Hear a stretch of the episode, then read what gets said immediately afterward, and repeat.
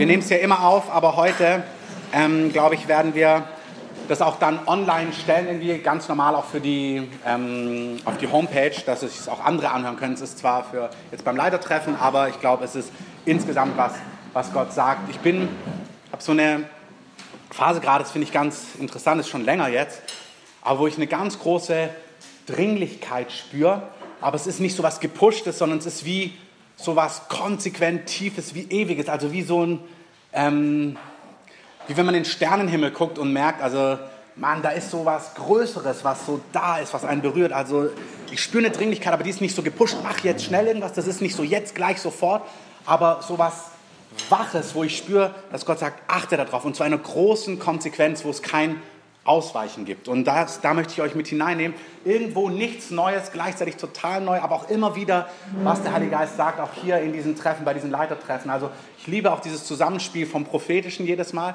Ähm, das treibt mir immer die Tränen in die Augen, weil ich denke, ja, das ist genau, was Gott irgendwie sagt. Er bringt es prophetisch, er bringt es durch Lehre. Und ich liebe das auch immer wieder. Ich mache dann immer die Datei von letztem Mal auf, weil ich der ja dann einen neuen Titel gebe und die neu abspeichere. Und dann sehe ich immer den Input vom letzten Mal und denke mir, Mann, das war auch wirklich, was der Heilige Geist gesagt hat.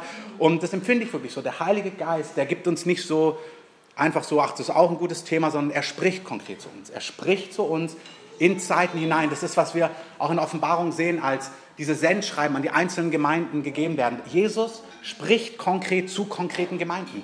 Und er sagt der einen Gemeinde etwas anderes als der andere. Und er sagt der einen Person etwas anderes als der andere. Also er hat aber eine konkrete Agenda. Er hat mir und dir und uns als Gemeinde ganz konkret Dinge zu sagen, die für uns heute wichtig sind. Und wenn wir es hören und danach handeln, bauen wir unser Haus auf Felsen. Und wenn wir es nicht hören oder hören und nicht danach handeln, dann bauen wir unser Haus auf Sand. Und wir bauen unser Haus auf Felsen. Amen. Ich kann ja nicht gut malen, aber eine Zeitleiste kriege ich hin. Ähm, ich möchte euch nochmal mit hineinnehmen, dass Gott Dinge vorbereitet. Und zwar in drei Aspekten. Ähm, das hier ist heute. Das hier ist morgen und es ist nicht zwingend morgen der was, 27. August, sondern morgen. Alles, was nicht heute ist und was nicht der Tag des Herrn ist, wo du vor Jesus stehst. Ähm, also entweder dein persönlicher Tag des Herrn, weil dein Lauf vollendet ist, oder der Tag des Herrn, wo wir vor Gott stehen, weil er zurückkehrt, wie auch immer. Und Gott bereitet uns vor. Zum einen bereitet uns Gott ganz real vor für den Tag des Herrn. Ihr kennt die Bibelstellen, aber schlagt es gern nochmal mit auf in Philippa 1, Vers 6. Da lesen wir, da schreibt Paulus, ich bin gute Zuversicht, dass der, der ein gutes Werk irgendwann mal in euch begonnen hat, als ihr zum Glauben gekommen seid, dass er dieses Werk vollenden wird auf den Tag Christi hin. Also Gott hat was begonnen, er hat ein Werk begonnen, ein Handwerk an dir und das Ziel ist, dass du an diesem Tag des Herrn vollendet bist und er selber kümmert sich, dass es zustande kommt. Und die Beschreibung, was denn da fertig sein soll, lesen wir ein paar Verse später in Vers 9. Da sagte ich bete, dass eure Liebe noch mehr und mehr überreich werde in Erkenntnis und aller Einsicht, damit ihr prüft, worauf es ankommt. Er sagt, ich bete, dass ihr mehr Liebe habt, dass ihr prüfen könnt, worauf es ankommt. Anders steht da, dass ihr seht, was den Unterschied macht. Also sagt Paulus betet, ich bete, dass ihr alle versteht, was den Unterschied macht, also was das Entscheidende ist. Dass ihr nicht aufs falsche Pferd setzt, nicht aufs Falsche investiert, sondern dass ihr euer Leben in einer Art und Weise lebt, dass ihr prüfen könnt, worauf es ankommt, damit ihr lauter und unanstößig seid auf den Tag Christi. Also er sagt, ich bete, dass ihr euer Leben in einer Art und Weise lebt, dass ihr auf den Tag des Herrn lauter und unanstößig seid. Also ohne Fehler und Tadel, ohne Runzel, vollendet seid auf den Tag des Herrn hin. Erfüllt, sagt er, mit der Frucht der Gerechtigkeit, also voll der Frucht der Gerechtigkeit, also Jesus voll in euch Gestalt angenommen hat, auf den Tag des Herrn hin. Also Gott bereitet uns vor und wirkt Dinge in uns, damit wir, wenn wir eines Tages vor ihm stehen, vollendet sind. Die gute Nachricht ist, er hat es begonnen, er wird es vollenden. Amen. Dann gibt es morgen. Und morgen ist alles, was nicht heute ist und nicht der Tag des Herrn. Und morgen ist enorm wichtig, weil morgen entscheidet sich deine Zukunft. Morgen entscheiden sich die Dinge, ob du in das hineinkommst, was Gott hat, ob du die Siege einfährst, die Gott hat, ob du stehst oder fällst. Also morgen ist enorm entscheidend. Der Tag des Herrn ist entscheidend, heute ist entscheidend, aber morgen ist auch total entscheidend. Ähm, Im Leben von David, im 1. Samuel 17, da heißt es, da kommt er, also er ist in seinem Alltagsgeschäft, ihr kennt die Geschichte, und der Vater fordert ihn auf, seine Brüder sind an der Front und er sagt, bring deinen Brüdern Brot an die Front. Zu dem Zeitpunkt ist David schon als König gesalbt.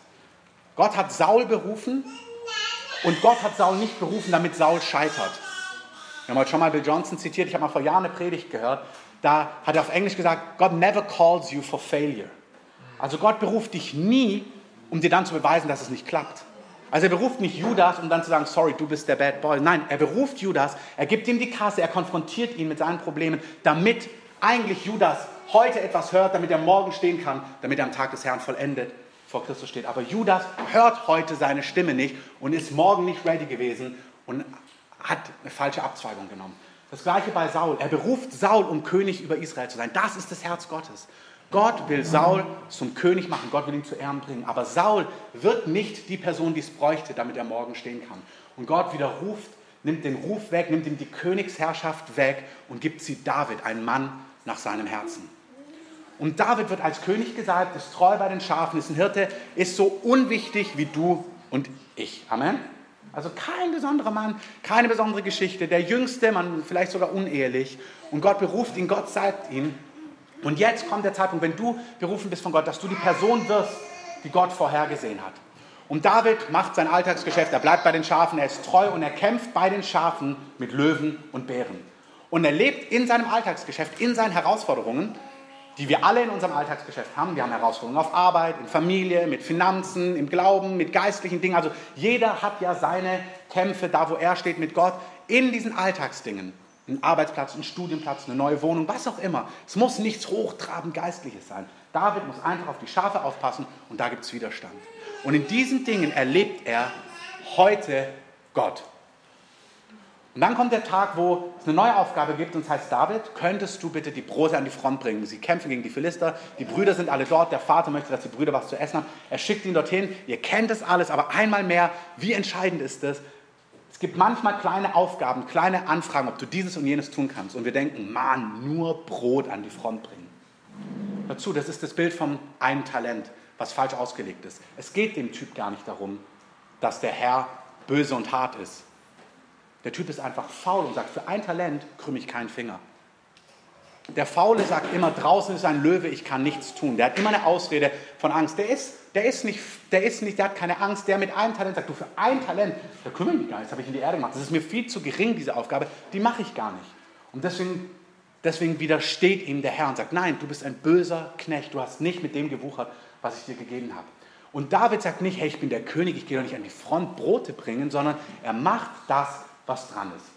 Er geht an die Front und plötzlich aus seinem Heute wird ein Morgen. Goliath steht vor ihm. Ihr kennt die Geschichte aus den Kinderbibeln oder spätestens, wenn ihr seitdem ihr bekehrt seid, habt ihr sie hundertfach gehört oder gelesen oder wie auch immer. Goliath steht da, alle haben Angst. Goliath verspottet Gott und David steht auf und sagt, hey, wer ist dieser Philister, der Gott verspottet? Und dann sagt er, warum will keiner mit ihm kämpfen? Und du bist morgen nicht ready. Das ist einfach der Punkt. Wenn du heute nicht das umarmst, was Gott tut, alles, was wir gehört haben, was jeder Einzelne heute prophetisch gesagt hat. Gott spricht Dinge, die er heute macht, die er heute anspricht, wo du heute drin stehst. Deine Herausforderungen von heute sind die Dinge, die dich morgen stehen lassen. Wir denken immer, ach, nicht die Herausforderung, gib mir was an. Nein, das ist dein Training. Das, was jetzt ist, in Familie, in deinem Herzen, in deiner Geschichte, bei Arbeitssuche, in deiner Partnerschaft, was auch immer, das ist dein Heute, wo Gott dir begegnen möchte, damit du morgen stehen kannst. Bei keinem ist es ein Nebenschauplatz. Du denkst, oh, ja, ich will auch nicht mit Gott vorwärts gehen und denkst, du hängst in deinem Alltag fest. Dein Alltag ist das, was jetzt gerade ist, ist deine Vorbereitung für morgen. Und David nimmt es wahr und als dann Goliath dasteht und keiner hin will, sagt er, hey, dann gehe ich hin. Der Gott, der mir bei Löwen und Bären gestern geholfen hat. Ich habe ihn erlebt, ich weiß, wie er ist. Der wird mir auch bei diesem Philister helfen. Das ist überhaupt kein Problem. Das heißt, wir qualifizieren uns heute für morgen. Und ich möchte euch irgendwie diese Dringlichkeit zeigen. Mit morgen, ihr wisst, morgen ist nicht heute und nicht der Tag des Herrn. Morgen ist dein persönliches Morgen, was auch immer es ist.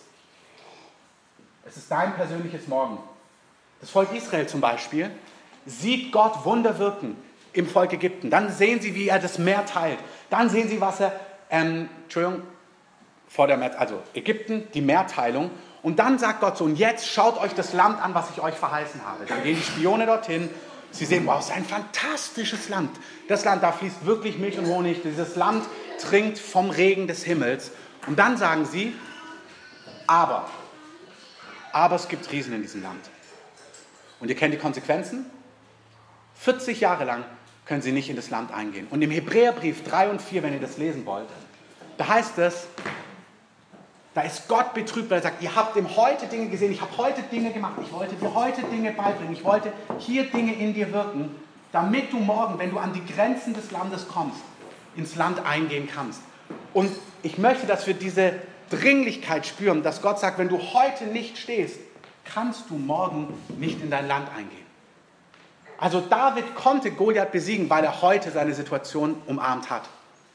Und das Volk Israel konnte nicht ins Land, ins verheißene Land eingehen, weil sie ihr heute nicht umarmt haben, weil sie ihr Herz nicht auf die Dinge gerichtet hat, die Gott getan hat, weil sie ihre Lektion nicht mitgenommen hat. Das ist irgendwie furchterregend. Und das geht in einem Leitertreffen auch mal.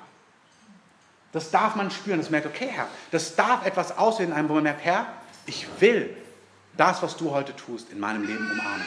Das, was du als Agenda hast heute, das umarme ich, das will ich sehen. Ich will morgen fähig sein, mein persönliches Land einzunehmen, die Schritte zu gehen, die du für mich hast, Goliath zu besiegen, ins verheißene Land einzugehen, den Schritt zu machen, den du mir zumutest, im Positiven. Hey, dein persönliches Morgen hinter der Herausforderung ist ja immer ein Sieg. Also hätten sie den Kampf angenommen, hätten sie das verheißene Land eingenommen. Hey, David besiegt Goliath und kommt an den Hof des Königs und wird dann später König. Also hinter dem Kreuz in Anführungszeichen, ihr versteht richtig, das Kreuz meine ich die Herausforderung, sagt Jesus, ist immer die dahinterliegende Freude. Es bleibt nicht beim Kreuz oder wie man sagt, es bleibt nicht bei Karfreitag. Nach Karfreitag kommt Ostersonntag. Es bleibt nicht beim Tod, sondern es geht immer zur Auferstehung. Aber es gibt Schritte, wo wir nachfolgen müssen und wir können das nur, wenn wir unsere Lektion heute gelernt haben. Gott ist ein guter Trainer. Ich, das ist mir so ein Anliegen, dass ihr das um euretwillen wisst, aber dass ihr auch die Leiterschaft habt, Menschen auch in diese Enge zu führen und sie auch darin zu lassen, dass sie ihr heute umarmen, dass sie sehen, was Gott heute tut, damit sie morgen ihre Schritte gehen können. Dass sie heute lernen, Gott in Finanzen zu vertrauen, falls, falls Gott sie morgen in die Mission beruft. Dass sie dann merken, doch, doch, Gott hat mich damals versorgt, als ich reduziert habe. Also wird er mich auch versorgen, wenn wir jetzt ganz irgendwie auf ihn vertrauen müssen. Oder hey, ich habe Gott da vertraut in dieser und jener Beziehung, ich habe da losgelassen. Hey, und Gott hat dieses und jenes getan. Es ist für jeden individuell. Jeder hat seine Geschichte. Gott weiß, wer du bist, aber er möchte Dinge heute tun, damit du morgen auf eine Geschichte zurückblicken kannst und sagen kannst, doch, da warst du treu, da warst du treu, da warst du treu, da warst du treu. Ich kann diesen Schritt im Glauben gehen. Amen. Dann gibt es ein globales Morgen. Es gibt etwas, was über die ganze Erde kommt, wo Gott uns auch vorbereitet, wo er sagt, wenn dieses Morgen kommt, auch über die ganze Erde, wo nichts bleibt, wie es ist, da sollt ihr nicht einfach nur durchkommen, sondern ihr sollt Leute sein, die stehen und anderen Orientierung geben. Ihr sollt nicht nur welche sein, die irgendwie es durchschaffen, sondern Gott richtet Säulen und Personen auf, die einen Stand haben, die stabil sind, die Gott kennen und anderen die Hand reichen können und ihnen den Weg weisen können. Gott baut etwas auf. Gott bereitet sein Volk vor. Gott liebt diese Erde und er baut Menschen auf, die Leuchttürme sind, die Säulen sind, die Orientierungsmarken sind. Du kannst aber nur dich um andere drehen, wenn du selber stabil bist. Also wer selber am Ersaufen ist, versteht es richtig, kann keinen retten, der neben ihm ertrinkt. Wenn du keinen Stand hast, wenn dein Haus nicht auf Felsen gebaut ist, dann kannst du nichts machen, wenn der Sturm kommt und dann das Haus rüttelt. Wenn dein Haus selber auseinanderfällt, wie willst du andere in deinem Haus Obdach geben, um in diesem Bild zu bleiben? Es kommt ein globales Morgen. Ich weiß nicht, ob das morgen morgen ist oder ob das in einem Monat ist oder in einem Jahr oder in fünf Jahren oder in zehn Jahren. Aber es kommt ein Morgen, ein globales Morgen. Und Gott bereitet uns heute vor, dass wir in dieser Zeit stehen können und leuchten können. Amen. In Daniel 11, Vers 32 heißt es folgendes, ihr dürft es gerne mit aufschlagen.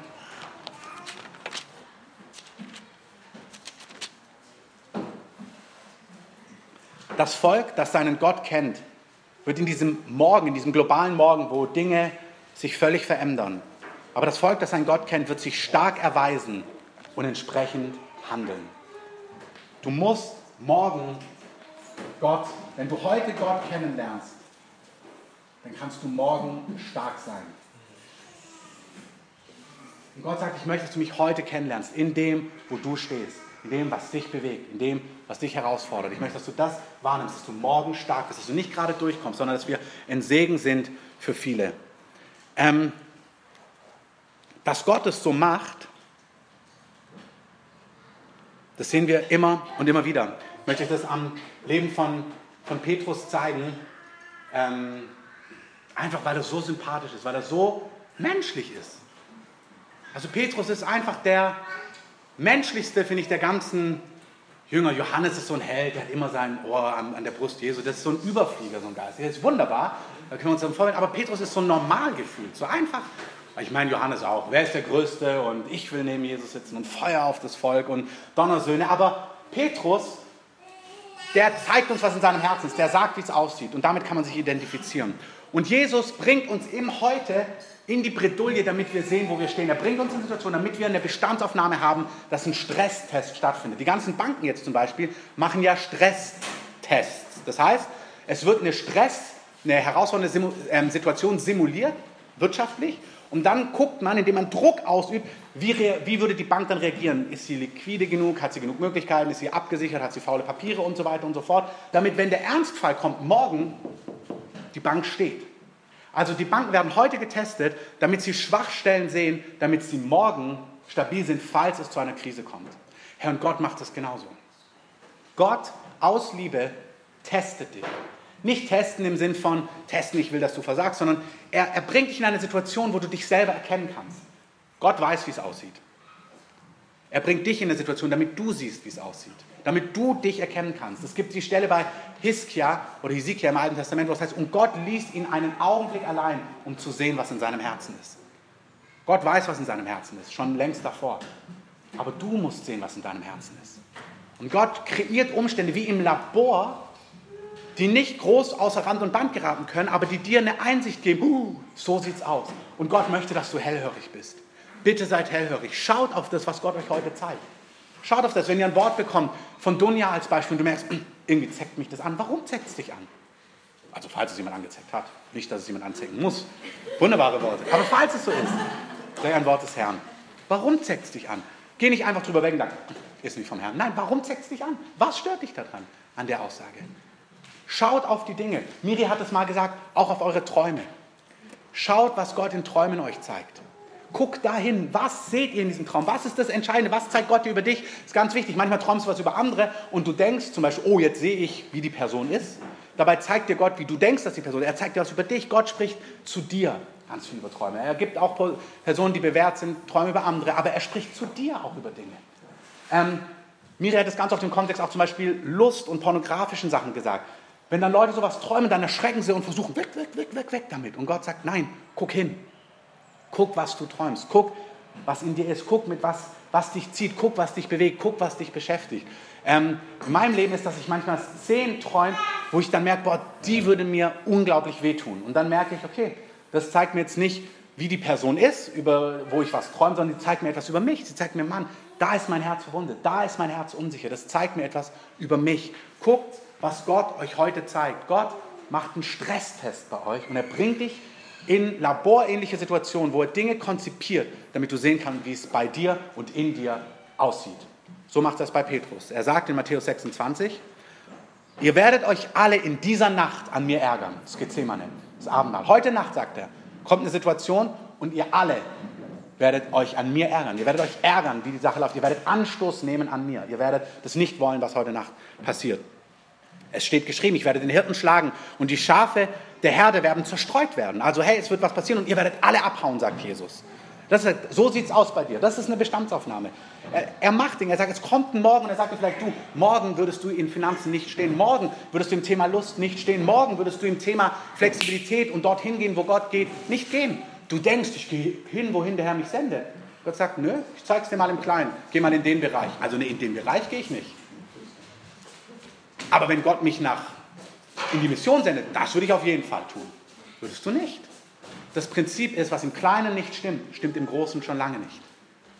Jesus hat gesagt, so ist es und so ist es tatsächlich. Und er sagte, ich möchte dir in kleinen Dinge zeigen, damit du, dich, damit du dich selber erkennst, damit du im Morgen stehen kannst, wenn er etwas zu sagen hat. Also was sagt Gott? Hier sagt er, ich werde die Hirten schlagen und ihr werdet alle abhauen. Was sagt er zu dir? Vielleicht zeigt er, dass du wirst morgen in Lust nicht stehen, du wirst morgen im Thema Finanzen nicht stehen, du wirst morgen nicht gehen, wohin ich dich sende. Nachdem ich aber aufgeweckt, auferweckt sein werde, werde ich vor euch hingehen nach Galiläa. Petrus aber, und es ist nicht Petrus, hinten heißt es nämlich, ebenso sprachen auch alle Jünger. Die trauen sich es nur nicht. Die denken sich es halt. Aber Petrus sagt es einfach. Petrus sagt, ach Quatsch, wenn sich alle, alle hier abhauen, alle, ich werde mich niemals ärgern. Jesus spricht zu ihm, wahrlich, ich sage dir, dass du in dieser Nacht, ehe der Hahn kräht, mich dreimal verleugnen wirst. Petrus spricht zu ihm, du, selbst wenn ich sterben müsste, ich werde dich nicht verleugnen. Ebenso sprachen aber auch alle Jünger. Ich weiß nicht, ob sie es gesagt haben oder ob sie einfach nur so genickt haben. So. Genau. Ähm, aber Petrus glaubt. Petrus sagt, nee, so ist es nicht. Stimmt nicht. Deine Bestandsaufnahme, dein Stresstest im Heute stimmt nicht. Ich würde, wenn du mir 10.000 Euro gibst, Gott, ich würde sofort 5.000 weggeben, wenn du es mir sagst. Okay, gib mal 50 jetzt ins Opfer. Nee, ja, nicht die Woche, morgen. Nein, heute. Ja, nee, wenn du mich nicht, dann, nein, nein, nein, nein, nein. Jesus sagt, ich will, dass du heute was siehst. Petrus sagt, stimmt nicht. Das gleiche sehen wir in Lukas 22, die gleiche Story, ein bisschen anders beschrieben. Siehe, der Satan hat euch begehrt, euch zu sichten wie den Weizen. Ich aber habe für dich gebetet, dass dein Glaube nicht aufhöre. Und wenn du eins zurückgekehrt bist, so stärke deine Brüder. Da ist was ganz Interessantes drin. Gott testet dich und macht einen Stresstest, damit du morgen stehst. Wir müssen sich ausklamüsern. Aber hier heißt es, Satan hat erbeten, euch zu sichten. Das Wort ist hier wie Weizen zu sieben. Also Jesus sagt, Satan möchte euch aussieben. Satan möchte euch zu Fall bringen. Satan möchte euch Fallen stellen. Und wir wissen nicht, lässt Gott es zu, sagt Gott, ja, Gott hat die Hand drüber, aber er sagt, ich lasse das zu. Ich lasse dieses Sichten zu. Ich lasse es zu, dass du getestet wirst. Ich lasse es zu, dass Situationen kommen, die dich herausfordern. Und Gott hat da drin eine Agenda und der Feind hat da drin auch eine Agenda. Der Feind will dich zu Fall bringen, dich entmutigen, dich frustrieren, dich brechen. Und Gott möchte, dass du in einem Labor Rahmen siehst, wie es wirklich aussieht. In einem safen Rahmen siehst, guck, guck genau hin. Ich bete für dich, es wird gut ausgehen, aber schau bitte genau hin. Bekomme Selbsterkenntnis in diesen Tagen, wer du bist und wie es in dir aussieht. Das ist, was Jesus sagt. Deswegen schreibt Jakobus, oder an Jakobus heißt es, Jakobus schreibt, haltet es für lauter Freude, meine Brüder, wenn ihr in mancherlei Prüfung geratet. Dieses Wort ist wirklich beides. Von Gott ist es eine Prüfung zum Bestehen für eine Bestandsaufnahme, vom Feind ist es eine Prüfung, die dich zu Fall bringen soll. Und glaub mir, die Prüfungen sind ja für dich konzipiert.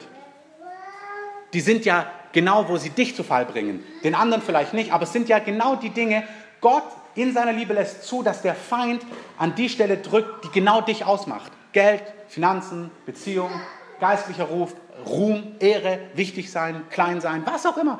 Das, wo du merkst, da zeckt das ist, was er dir bringt liebevoll. Er zeigt es, der reiche Jüngling. Jesus hält ihn nicht für selbstgerecht. Er sagt, nee, habe ich alles getan. Ich habe die Gebote gehalten und alles. Und dann heißt es, und Jesus gewann ihn lieb. Jesus hat nicht gesagt zu dem reichen Jüngling, du Pharisäer. Das heißt, Jesus war total das stimmt. Okay, eins aber fehlt dir. Du willst den Punkt wissen, der dir fehlt? Verkauf alles und spende es den Armen und dann komm. Und dann so, wow, das ist der Punkt. Oh, nee, den nicht. Gott sagt es heute, damit du morgen ihm folgen könntest.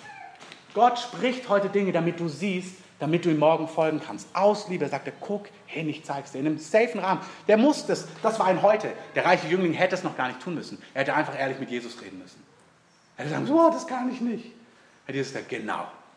Komm erst mal mit. Komm mal mit. Er hätte nicht heute das können müssen. Gott hat ihm was gezeigt. Er hat ihm einem safen Rahmen etwas über sich selber gezeigt. Deswegen schreibt Jakobus, haltet es für Freude, wenn ihr in solche Situationen geratet, indem ihr erkennt, dass diese Erprobung eures Glaubens Ausharren bewirkt.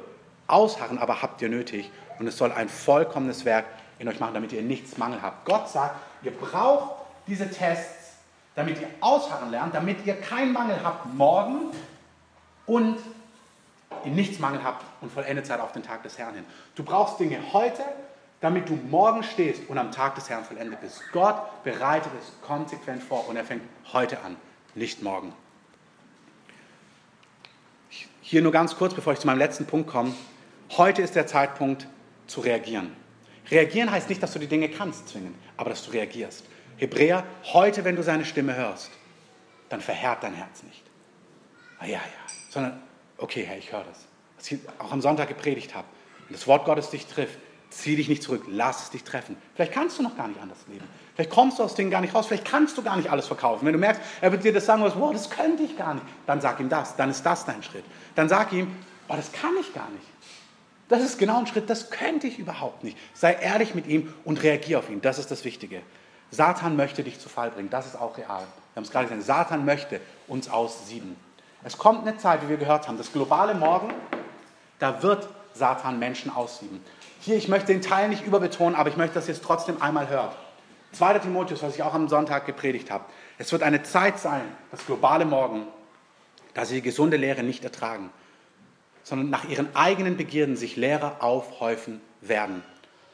Und sie werden sich von der Wahrheit abkehren. Es ist ganz wichtig, ein konsequentes heute seine Stimme ignorieren, verhärtet dein Herz, dann hörst du ihn morgen nicht mehr. Und dann kommt jemand, der predigt, was dir gefällt, wo du Gott nicht gehört hast heute, und sagst du, naja, aber der sagt es ja auch.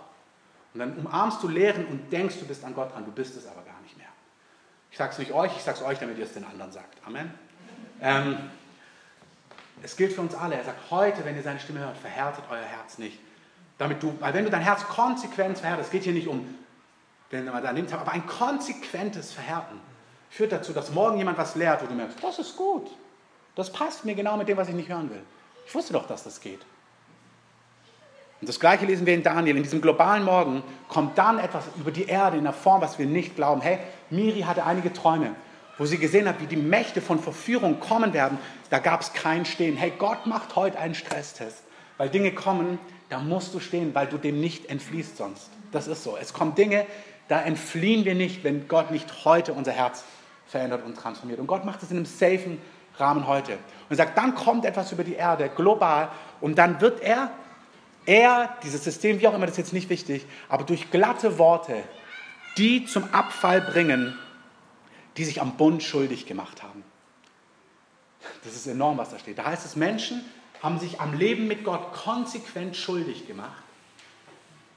Und dann lässt Gott zu, dass jemand lehrt und spricht, falsche Lehrer, glatte Worte, wo dann die Leute auf diesen Worten ausrutschen werden. Und Gott lässt das dann zu. Und er sagt, und das Gegenstück werden Leute sein, die Gott kennt, die werden stehen. Und Gott sagt, es ist heute wichtig, damit dein Herz nicht verhärtet wird, sondern Gott wirkt heute Dinge. Es, er sagt, durch glatte Worte Menschen zum Abfall verleiten. Das Wort verhärten bedeutet, dass Gott zulässt, dass du lebst, was in deinem Herzen ist. Also Gott schützt dich nicht mehr vor dir selber und den Dingen, die in dir nicht bearbeitet sind, sondern Gott sagt, okay, dann wie der Pharao, dann hab deinen Weg. Dann tu, was in deinem Herzen ist. Judas, tu, was in deinem Herzen ist, sagt er ihm. Und dann fährt der Satan rein. Ein, einfach mal, um das gehört zu haben. Er sagt erst, du zieh das durch, was du in deinem Herzen hast, wo du dich konsequent hast nicht überführen lassen. Und dann fuhr der Satan in sein Herz und er zieht es durch. Und er versteht noch nicht mehr, was er macht. Er denkt, er verdient 30 Silberlinge und Jesus wird wieder einmal mehr durch die Menge durchgehen. Er denkt nicht, dass er ihn verrät. Er denkt, er macht schnelles Geld. 30 Silberlinge durch einen kleinen Ort verraten und Jesus wird einfach durchgehen, wie er es hundertmal davor getan hat. Er wusste, er wollte ihn nicht verraten. Weil als er nämlich merkt, dass er nicht durchgelaufen ist, versteht er erst, ich war ja der, der ihn verraten hat. Dann wird es ihm offenbar und dann bringt er sich um. Der, der hat ihn nicht verraten. Der wollte nicht, dass Jesus verhaftet wird. Der wollte Geld. Er ist an seinem Problem gestolpert, was er nicht bearbeitet hat. Und das ist, wo Gott sagt, ich rede heute zu dir im safen Rahmen, damit du morgen stehst. Was ist dein Problem mit? Was, was überführt der Heilige Geist? Was zeigt er dir über dich selber, was du sehen musst, was du zumindest wach haben musst und vor Gott bringen musst? Was also tun? Das ist die gute Frage und mein letzter Punkt. Und das ist was, was wir letztes, ich hatte ganz vergessen, ein Skandal, muss ich selber sagen, was wir letztes Mal als Schwerpunkt beim Leitertreffen hatten. Ähm, shame on me. Ähm, dann habe ich das heute gelesen und dachte, wow, ja, das ist genau der Punkt, den habe ich wieder. Ähm, und dann haben wir ihn heute schon wieder prophetisch gehört. Es gibt eine dreifache Strategie, die der Heilige Geist gibt. Erstens, Lukas 21. Oder gehen wir zurück zu Petrus, Matthäus 26. Dann kommt Jesus mit ihnen an ein Gut, genannt Gethsemane, und er spricht zu den, Jüngern, setzt, zu den Jüngern, setzt euch hier, bis ich hingegangen bin und dort gebetet habe. Und er nahm Petrus und die zwei Söhne des Zebedeus mit und fing an, betrübt und geängstigt zu werden. Guck mal, Jesus zeigt uns, in einer Situation, wie es ihm geht, wenn er herausgefordert ist. Er ist betrübt und verängstigt. Dann sagt er, er spricht zu ihnen, meine Seele ist sehr betrübt. Also ich bin sehr herausgefordert bis zum Tod. Bleibt hier und wacht mit mir. Und er ging ein wenig weiter, fiel auf sein Angesicht und betete und sprach. Jesus sagt, das, was du brauchst in Phasen von Herausforderungen, ist beten und wachen. Er sagt, du musst, Jesus fällt auf sein Angesicht und fängt an, mit Gott zu reden über das, was ihn bewegt. Er sagt, mein Vater, ich habe Angst. Das, was vor mir liegt, das kann ich nicht tun. Lass diesen Kelch an mir vorübergehen. Aber nicht mein Wille geschehe, sondern dein Wille geschehe. Dann geht er zurück zu den Jüngern. Ähm, er kommt zu den Jüngern und findet sie schlafend. Und er spricht zu Petrus, Petrus, was? Nicht mal eine Stunde konntet ihr mit mir wachen? Das sind auch treue Freunde irgendwie. Vielen Dank. Ähm, wacht und betet, damit ihr nicht in Versuchung kommt. Also jetzt sagt er, hey, erinnert euch, er hat ihm am Abend davor, am Abend hat er gesagt, hey, Satan will dich sichten. Also dann denkst du dir auch, Jesus, der Sohn Gottes, sagte, hey, der Feind will dich testen, pass auf. Ähm, und die Leute schlafen ein und denkst dir, hey, ihr habt nichts verstanden. Nicht schlafen, falscher Zeitpunkt, Augen öffnen. Er sagt, hey, wachet und betet, damit ihr nicht in Versuchen kommt. Der Geist zwar ist willig, aber das Fleisch ist schwach.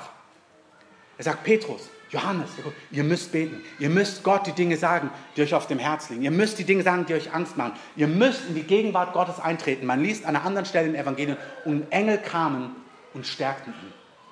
Hey, was wir heute gemacht haben, das, wir kommen in eine Zeit, wo kein Christ, keine Gemeinde stehen wird in dem, was kommt, wenn sie nicht ein Leben in der Gegenwart Gottes haben, wo sie in Sprachen vor Gott stehen, wo, wo der Geist Gottes, diese feurigen Kohlen uns erquicken. Es ist nicht optional, hey, beten ist auch gut, sondern es kommt eine Zeit, wo wenn wir nicht konsequent vor Gott stehen, in unserem persönlichen Leben und als Kirche, als Gemeinde, nicht in dieser Schärfe, nicht in dieser Relevanz, nicht in dieser Ausgesondertheit bleiben können, weil die Dinge zunehmen um uns herum. Es ist nicht optional, sondern Gott sagt, wachet und betet entwickelt einen persönlichen Lebensstil und als Gemeinde, wo wir wachen und wo wir beten. Mit Beten ist alles gemeint. Fleht vor Gott, ähm, ringt vor Gott, sagt Gott, was euch geht. Tut Fürbitte, klagt ihm eure Not. Aber da heißt es auch, wachet. Das heißt, das, das Wort ganz wörtlich, wenn du es im Griechischen guckst, heißt einfach, es ist ein, ein negatives Wort, das heißt nicht schlafen. Das ist, was es bedeutet. Das Wichtigste bei Wachen ist nicht schlafen. Geistlich gesprochen, also du darfst schlafen nachts. Ähm, aber geistlich nicht schlafen, nicht einlullen lassen. Ich hatte vor Jahren einen Traum, da habe ich geträumt, a spirit of slumber is at your door. Und ich wusste noch nicht mal, was das Wort Slumber bedeutet. Ich habe ein englisches Wort geträumt, das ich noch nie gehört habe. Da habe ich es gegoogelt. Da ist ein Geist der Schläfrigkeit, steht an der Tür. Das hat mich doppelt aufgeregt, weil ich dachte, wow, ich träume ein englisches Wort, das muss Gott wirklich entscheidend sein. Der Heilige Geist sagt, wacht, seid wach. Es ist eine Zeit, geistlich wach zu sein. In Lukas 21 beschreibt er etwas, was uns schläfrig macht. Seht den Feigenbaum und alle Bäume. Wenn sie ausschlagen, so erkennt ihr von selbst, dass ihr seht, dass der Sommer schon nahe ist. So erkennt auch ihr, wenn ihr dies geschehen seht, dass das Reich Gottes nahe ist. Ich sage euch, dieses Geschlecht wird nicht vergehen, bis alles geschehen ist. Hier nicht viel dazu, aber es gibt so viele Dinge, die Jesus benannt hat. Und wir sind die erste Generation, die erste Generation, seitdem Jesus gestorben ist, wo all diese Dinge zusammenkommen. Es gibt Israel im eigenen Land. In vier Jahren werden alle Nationen, sagen alle Missionsgesellschaften, wird jede Ethnie das Wort Gottes gehört haben. Das gab es noch nie, dass alle Völker das Evangelium gehört haben. Das 2020, sagen alle äh, Missionsgesellschaften, ist das durch, wird jedes Volk das Evangelium gehört haben. Es gibt Dinge, wo du einfach merkst, wer sagt, wenn ihr das seht, diese Generation, die das sieht, wird nicht vergehen. Eine Generation biblisch ist bis zu 100 Jahren. Aber es ist ein Timeframe, wo er sagt, wenn ihr das seht, diese Generation wird nicht vergehen, bis diese Dinge in Erfüllung sind. Das ist kein Wort des Herrn. Ich sage euch einfach Fakten, urteilt in eurem Herzen, was ihr darüber denkt. Also da seid ihr frei. Ihr müsst es, guckt, was ihr damit macht. Himmel und Erde werden vergehen, aber meine Worte werden nicht vergehen. Und jetzt sagt er, hütet euch aber, dass eure Herzen nicht beschwert werden. Beschwerte Herzen sind müde Herzen.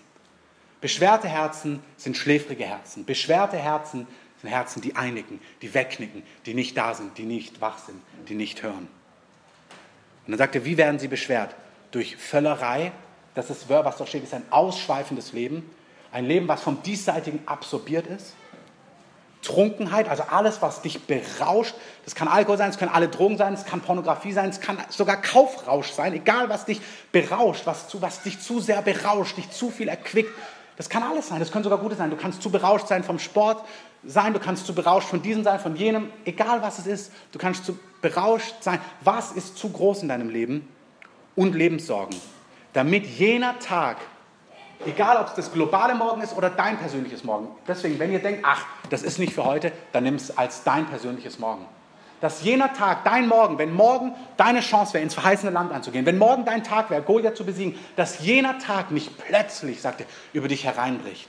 Er sagt, eure Herzen seien nicht beschwert heute, damit du morgen stehen kannst, damit es nicht plötzlich du denkst, ich bin noch gar nicht vorbereitet, wo kommt Goliath her? Er sagt, hey, ich habe fünf Jahre versucht, dir was zu zeigen und zu trainieren mit Löwen und Bären. Jetzt konnte ich es nicht mehr verzögern. Gott verzögert es, sagt er. Da gibt es sogar dieses Momentum, dass Gott sagt, Gott zögert Dinge hinaus, weil er will, dass alle ankommen, durchkommen. Keine Ahnung, er lässt dann Goliath zehn Umwege laufen. Ähm, aber irgendwann kommt Goliath an, an deine Grenze und dann ist der Tag zu gewinnen. Und wenn du nicht ready bist, dann kommt der Tag plötzlich und du kannst nicht stehen. Dann sagt er, dass jener Tag nicht plötzlich über euch hereinbricht, wie ein Fallstrick. Plötzlich, wumm, ist der Tag da. Er sagt, so soll es nicht sein. Mike Bickel hat gesagt, ich habe es nicht nachkontrolliert, dass Jesus dieses Wachet und betet neunmal sagt. Fast das Einzige, was er sagt. Er sagt, hey, ihr müsst wachen und beten. Ihr könnt nicht schlafen. Wachen bedeutet nicht schlafen. Dass jener Tag nicht über euch hereinbricht. Ähm, denn er wird über alle kommen, die auf dem ganzen Erdboden ansässig sind. Egal, ob das das globale Morgen ist oder dein persönliches Morgen. Wacht nun und betet zu aller Zeit. Finde ich fantastisch. Das Mario genau das Wort. Er empfindet Gott, sagt, betet unablässig. Alle Worte, die wir heute haben, sagen genau das aus. Hey, Jesus sagt uns, wacht nun und betet zu aller Zeit. Das hat er damals den Jüngern gesagt, das gilt für uns ganz genauso. Auch wenn du sagst, das globale Morgen, das dauert noch 30 Jahre, okay. Aber dein Morgen, wenn du ins verheißene Land gehst, dein Morgen, wenn dein Goliath kommt, dein Morgen, wo du stehen musst, das ist morgen. Und deswegen sagt er, musst du heute wach sein und beten, damit du imstande bist, diesem allem, was geschehen soll, zu entfliehen und vor dem Sohn des Menschen zu stehen. Er sagt, der Tag bricht über dich herein, wenn dein Herz beschwert ist. Er sagt, beschwert wird dein Herz durch ausschweifendes Leben, durch falsche Rausch von den falschen Quellen und Lebenssorgen, Angst. Im Englischen ist es Angst, Bitterkeit und Lust. Die Themen sind gleich. Lust, falsche Lust, falsche Angst und falsche Bitterkeit macht, verhindert, dass du ready bist und um den Ding zu entfliehen, sondern dann bricht dieser Tag plötzlich über dich herein. Dein Morgen. Gott sagt, heute steht. Also das Erste, was Gott uns sagt, und bitte macht was daraus. Gott fordert uns auf als Gemeinde. Und das ist jetzt gut, wir müssen es nicht produzieren, aber wir müssen sagen, Herr, wir wollen eine wache Gemeinde sein. Weg mit Schläfrigkeit aus unserem Alltag. Aus, lass uns unser Leben justieren. Als ich diesen Traum hatte, wo wir uns als Gemeinde von der Fluggesellschaft gewandelt haben, da sind wir von ähm, Alitalia sind wir British Airways geworden. Also von so einem kleinen Regionalcarrier hatten wir so ein globales Mandat. Und als dieser Switch dann dran war, sind zwei Dinge passiert. Das erste in diesem Traum war, ist, dass Gott gesagt hat, es braucht Zeit, weil das gesamte Gepäck der Gemeinde mit umgeladen werden muss. Also jeder mit seiner Geschichte, mit seinen Herausforderungen muss mitgehen können. Und das andere war, dass Leute quasi, dass plötzlich so ein Switch vom Lebensrhythmus kam. Und in dem Traum war das konkret so, dass es klar war, hey Leute, wir beten jetzt nicht mehr um sechs, sondern schon um vier. Nehmt mal das Bild. Die, die im Frühgebet dabei waren, das ist jetzt keine Frau, warst du im Frühgebet dabei? Das ist nicht mein Punkt, aber nehmt das Bild. Für die, die das schon eingeübt haben, war der Schritt dann zu vier nicht mehr groß. Aber für andere war das ein riesiger Schritt. Du musst heute Schritte gehen, damit der Schritt, der morgen dran ist, du ihn morgen gehen kannst. Wenn Gott jetzt sagt, fang an, Zeit auszusonnen für ein Gebet und Gott sagt, das ist jetzt wichtig, musst du ihn heute gehen, damit, wenn morgen der nächste Schritt kommt, der wichtig ist, du ihn gehen kannst. Gott führt uns Schritt für Schritt, aber wenn wir unsere Schritte konsequent nicht gehen, müssen wir plötzlich vier Schritte gehen, die wir nicht gehen können. Möge Gott in seiner Gnade dann Dinge switchen und helfen und so weiter, aber denkt andersrum. Lasst uns heute unsere Schritte gehen. Schaut bitte, was das für euer Leben bedeutet. Seid wach. Was schläfert uns ein? Was berauscht uns falsch? Was nimmt zu viel Energie? Was nimmt zu viel Kraft? Der Heilige Geist möchte Dinge an uns tun. Und auch hier, ich sage es noch einmal vorneweg, wir müssen das nicht selber machen, wir müssen nur wieder reagieren. Wenn wir das hören, dass wir sagen, Herr, das ist, was ich möchte. Zweitens, erstens war, du bete und wache. Zweitens, tolle Nachrichten, hat nichts mit euch zu tun. Er betet und wacht. Unablässig. Lukas 21. Petrus, ich habe für dich gebetet, dass dein Glaube nicht aufhört. Jesus sagt zu Petrus, wache du, aber hey, ganz konkret, ich bete auch für dich, damit du durchkommst. Du hast einen Fürbitter, der Tag und Nacht nicht aufhört, für dich einzustehen. Das macht Jesus. Das lesen wir in Hebräer 7,25. Er kam, er kann die völlig erretten, die, durch, die sich durch ihn Gott nahen, weil er immer lebt, um sich für sie zu verwenden. Das Wort verwenden ist einstehen. Jesus steht permanent, Tag und Nacht für dich in Fürbitte ein. Nehmt das Geheimnis einmal mehr mit. Gott tut nichts ohne Gebet. Amen. Du betest, Jesus betet. Wenn du nicht beten weißt, was machst du dann? Dann betest du in Sprachen. Warum? Weil Jesus sagt im Korintherbrief, sagt Paulus, der Geist Gottes weiß, was in Gott ist. Dein Geist was, weiß, was in dir los ist. Und wenn du in Sprachen betest, betet dein Geist, der weiß, was in dir los ist. Und du bringst die Dinge vor Gott, die wichtig sind. Und dann sagt Gott, super dieses Gebet, ich beantworte es an dir und in dir. Die Dinge, wo du gar nicht weißt, wo kommen eigentlich die Spinnenweben her, was ist das eigentlich für ein Schmodder, den ich um mich herum spüre. Wieso ist alles wie Kaugummi? Ich bin entmutigt, frustriert, von Lust getrieben, voller Geiz, was auch immer, voller Bitterkeit. Bring's vor Gott im Sprachengebet. Du bete und er betet auch. Und drittens, wir beten. Wir beten füreinander. Wir sind eine betende Gemeinde, die füreinander betet, für die Menschen unserer Gemeinde, für unsere Stadt, für den Leib Christi, für unsere Stadt. Epheser 6, Vers 18. Mit allem Gebet und Flehen. Betet zu jeder Zeit im Geist. Da haben wir es wieder, in Sprachen. Hey, mit Beten und Flehen, da kommen manchmal Töne, wo, wo du spürst, du flehst im Geist, du weißt gar nicht, was du sagst, aber der, dein Geist betet und fleht vor Gott zu jeder Zeit und wachet hierzu. Was ist Wachen?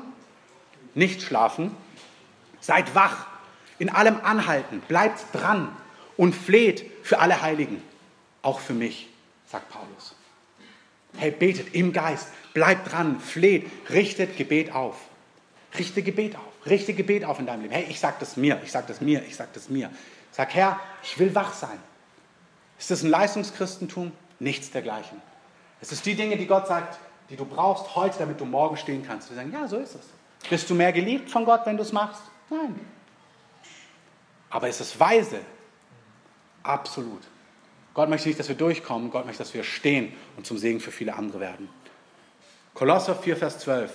Es grüßt euch, also euch grüßt Miri, hat sie mir gerade nochmal geschrieben, aber hier, es grüßt, grüßt euch Epaphras, der von euch ist, aber Miri macht eigentlich das Gleiche, ein Knecht Christi Jesu, der alle Zeit für euch ringt in den Gebeten, damit ihr vollkommen und völlig überzeugt in allem Willen Gottes dasteht.